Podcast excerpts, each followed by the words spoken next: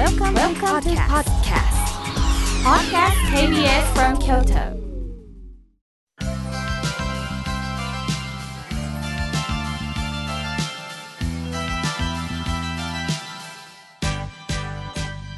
心が笑顔になるには栄養剤が必要ですあなたには心の健康の秘訣栄養剤はありますか？このコーナーでは心の栄養剤というキーワードをもとにさまざまなジャンルの方々をゲストにお呼びしゲストの心の健康の秘訣を探っていくコーナーです今回はこの方にお越しいただきました作家の高田薫さんですようこそお越しくださいましたよろしくお願いします。高田薫と申します。もう普段ファンの皆さんはもう高田さんの作品に触れるということで、はい。この生身のはい。高田薫さんに触れるっていうことはまずないですよね。そうですね。私、あの、顔出しをしていないのでええ、ただ顔出しはしないですけど、うん声出しはするんで。面白い面白い。はい。ラジオには出させていただいて嬉しいです。いいお声ですよね。え、そうですか？うん。自分の声はうん鳥持ちみたいで好きではないんですよ。誰でもそうだと思うんですが、うん自分の声を初めて聞いた時って結構ショックだったりしますよね。そうですね。確かに録音した声って聞きたくないんですよね。そうですよね。うんいやでも素敵なお声で感動しております。ありがとうございます。さて、えー高田さんについてはね、もうファンの方はご存知なんですが、兵庫県の宝塚市のご出身なんですね。はい。はい。そして中央大学法学部を卒業された後、1993年に漫画原作者としてデビューされて、まあ、2008年に出世花で、えー時代小説の世界に転身され、今年で14年目。そうです。はになるんですね、はいはいそしてもう代表作は「身を尽くし料理長」シリーズ「飽きない静電金と銀」他あるんですがここで私の疑問です、はい。あのなぜもともと漫画原作者であったのがはい。この時代小説に変わられたこれものすごいご苦労があったんじゃないですか？そうですね。あの、きっかけは3つです。うんえっと、すごく親しい友人に、その、あなたが書いたものを漫画家さんのへ手を経ないで、直接読者に伝わる方がいい。自己完結できる媒体に移ったらどうっていうことを言われたのが一つと、はいで二つ目はあの山本周五郎さんの「何の花か香る」っていうのを子供の頃から周五郎さん好きで何度も読んでいるんですけれども、えその40過ぎて再読した時に、えはい。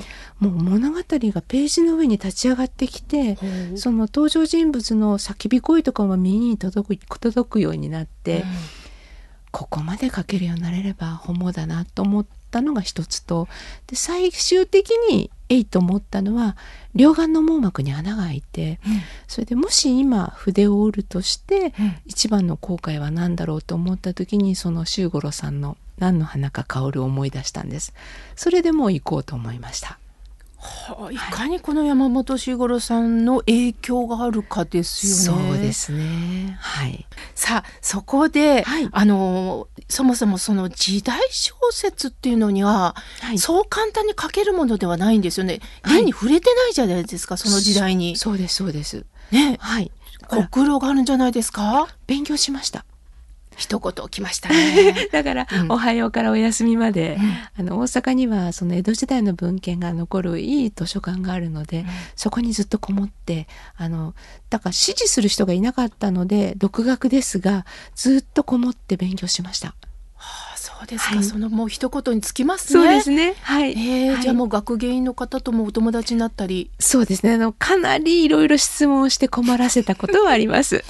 この人何者やってきっと皆さん思ったでしょうね。そうね、多分ね。はい。もうはその熱心な、はいあの気持ちがこういうふうにね、はい作品につながってるんだなと思います。はいまあそこでも皆さんどんどん聞きたいと思うんですが、なんといっても代表作が身を尽くし料理長なんですが、はい全部で10作はい。なんですよね。はい。はいものすごいヒットなんです。数字で言うとなんかなと思うんですけど、まあ400万。あええうん、おかげさまで。でもそれは、あの、支えてくださるうん。皆さんがいらしてのことです。ああもうこの謙虚なお気持ちがね私あの今日スタジオに入ってねどんな方だろうとスタッフで言ってたんですね、はい。そしたら名刺交換からマジシャンみたいなことなさるでしょう、はい。鳩が出ました、はい。はい。私もうびっくりしたんですよ、はい。作家さんですよ。そうなんですよ。高田薫さんですよ。本当にこの笑顔がね、素敵だなと思ってこの番組ぴったりだなと思いまして。ありがとうございます、まあそこで、はい。この番組っていうのは井村屋さんが、はい。あのこうして支えてくださってるんですが、はい。ものすごいご縁があるんですね。そうですね。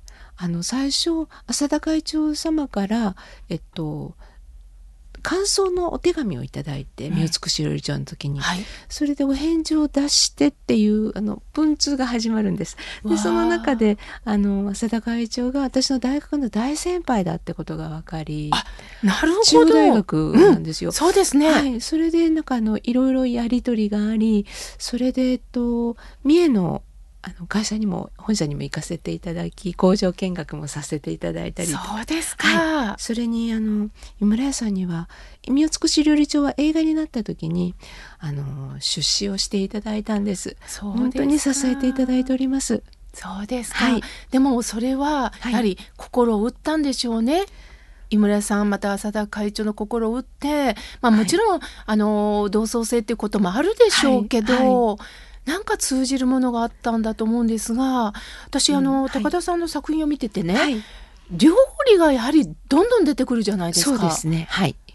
でこれははい。高田さん個人としても料理は好きなんですか？いやあの私のもう亡くなったんですけど父がずっとこう体が悪くてであの食事制限がすごく厳しくてで特に肝臓が悪かったので食品添加物をなるべく取らないでと言われたので母がお味噌から何からお豆腐まであのソーセージも全部作ってくれたんですよ。えでエンゲル係数の高い家庭で育ったのでだからその食べることもそれからつ母が作るのをずっと見てたのであのし自然にあの馴染むようになりました。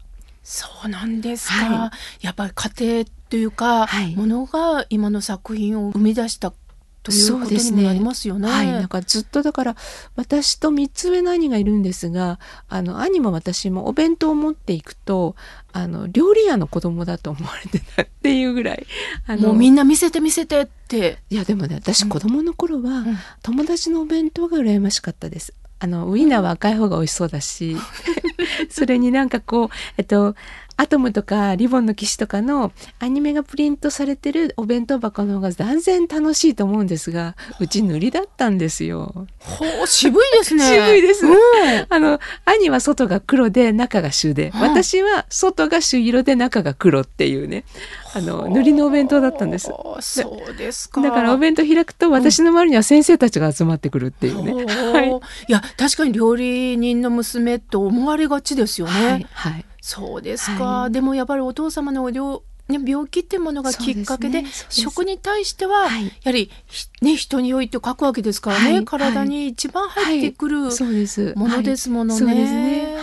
あの高田さんの作品とか見てても、はい。もちろん食も出てくるしあの高田さんの今の新作読んだ時に後書きがすごく印象的で。まさしく高田さんは本当にこう売れる本よりも本当に書きたいものをはい。書きたいって書いておられましたよね。はい。だけどその中のポリシーが作品の中にも全部一つ一つこう表現されてるような気がいたしましてね。そうおっしゃっていただけるなら本当にありがたいです。嬉しいです。いやーだからもしなんか一つ一つ染み入りますし、まあ、時代背景は違ってもね、はい。この江戸時代っていうのは どうなんでしょうか？大阪の、はい。まあ食文化もそうですよね。あのとね多分ね江戸時代って便利なツールがないんじゃないですか、うん。携帯電話にしても、ええ。だから人と待ち合わせをする時に遅れたら心配かけてるなって思うし待つ方は何かあったんじゃないだろうかっていう互いの立場をすごい考えた時代だと思うんですよ。だからそれを書くことがなんかすごくしみじみ嬉しいですね。なるほどね。はいはいね相手のことをすごく思う時代だと思います。はいそれがわかるから、はい登場人物のお名前も一つ一つ味わいがありますよね。そうですね。はい。これも全部考えられるんですか？登場人物は自分の血縁なんか先祖の名前をあえ？のたくさん使ってます。あの身を尽くし料理長で鶴屋の店主の種市は、はいあの私の亡くなった父から名前をもらいましたそう。なんですか。商い聖殿金時の主人公の幸は私あの小学生の時にその小児結核で亡くなったおばがいるんですが、ええ幸子って言って、いその幸子のおばから一時名前をもらって幸と名付けました。そうなんですか。知らなかったです。はいだから生きられなかったおばの人生を江戸で再現できればいいなと思ってただ怒ってるでしょうねこんなに苦労かけてってはいあの銀二冠の井川助っていうのは私の四代前の高祖父です。で善次郎っていうのは私の祖父です。な名前は全部先祖から。そうなんですか、はい。はい。知らなかったです。まあそこで、はい。あのリスナーの皆さんはね、はい。はいもちろん高田さんプロとしての作家なんですが、はい。やはりリスナーさんはねはい。作家になれなくってもちょっと書いてみたいっていう人多いと思うんですよ。ワンポイントアドバイスなんかないですか、ねこういうふうに書いたらいいよっていう。背伸びをしないこと。それと、ん。あの大事な人に手紙を書くつもりで書くこと。です。どうしてもなんかうまく書こうよく書こうっていうのはうん。誰の心も打たないです、うん。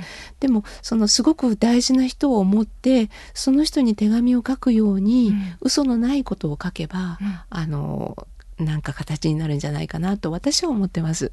なるほどな、はい純粋な気持ちで伝わるように、はい、相手のことを思いながら、そうですね。これは時代が変わっても今の時代でも共通してますよね。同じだと思います。じゃあその気持ちが多分浅田会長も高田さんに書いてそれが伝わったんですね。そうですね。はい。いや私ね一つリクエストがありましてね、はい。まあ、私は浄土真宗の僧侶で、はい。まあ、親鸞上人といはい。う鎌倉時代に生きた僧侶が、はい。まあ、教えをあのうん広めてくださったんですが、はい。はい。噂でははい。小豆が大好きだったそうなんです。はい。はい。それをはい。井村屋さんに言ったら、はい。僕たちも聞いてると、はい。ただはい。文献がないんだよ。そこでぜひ高田さんいずれかそういった前座にまつわるようななんはか小説を書いていただけたらななんて、羊羹は書きましたが、ぜんざいはまだですね。そうですよはい。ね。はい。羊羹といえばねもうもちろん全然つながりますのでね、はい。はい。なんかそういうものを当時の人たちがどういう気持ちでねそうですね。ね。書いておられたのか。かなっていうのもすごく、あの気になります。はい。はい。いやーでもね、あっという間に時間が来ましはい。て、はい。あのもっと高田さんの、は日頃考えてることとか、はい。将来何をこれから目指してるか、はい。もっと伺いたいんですが、はい。来週も来ていただけますか？もちろんです。お邪魔させていただきます。ありがとうございます、ではよろしくお願いいたよろします。しくお願いします。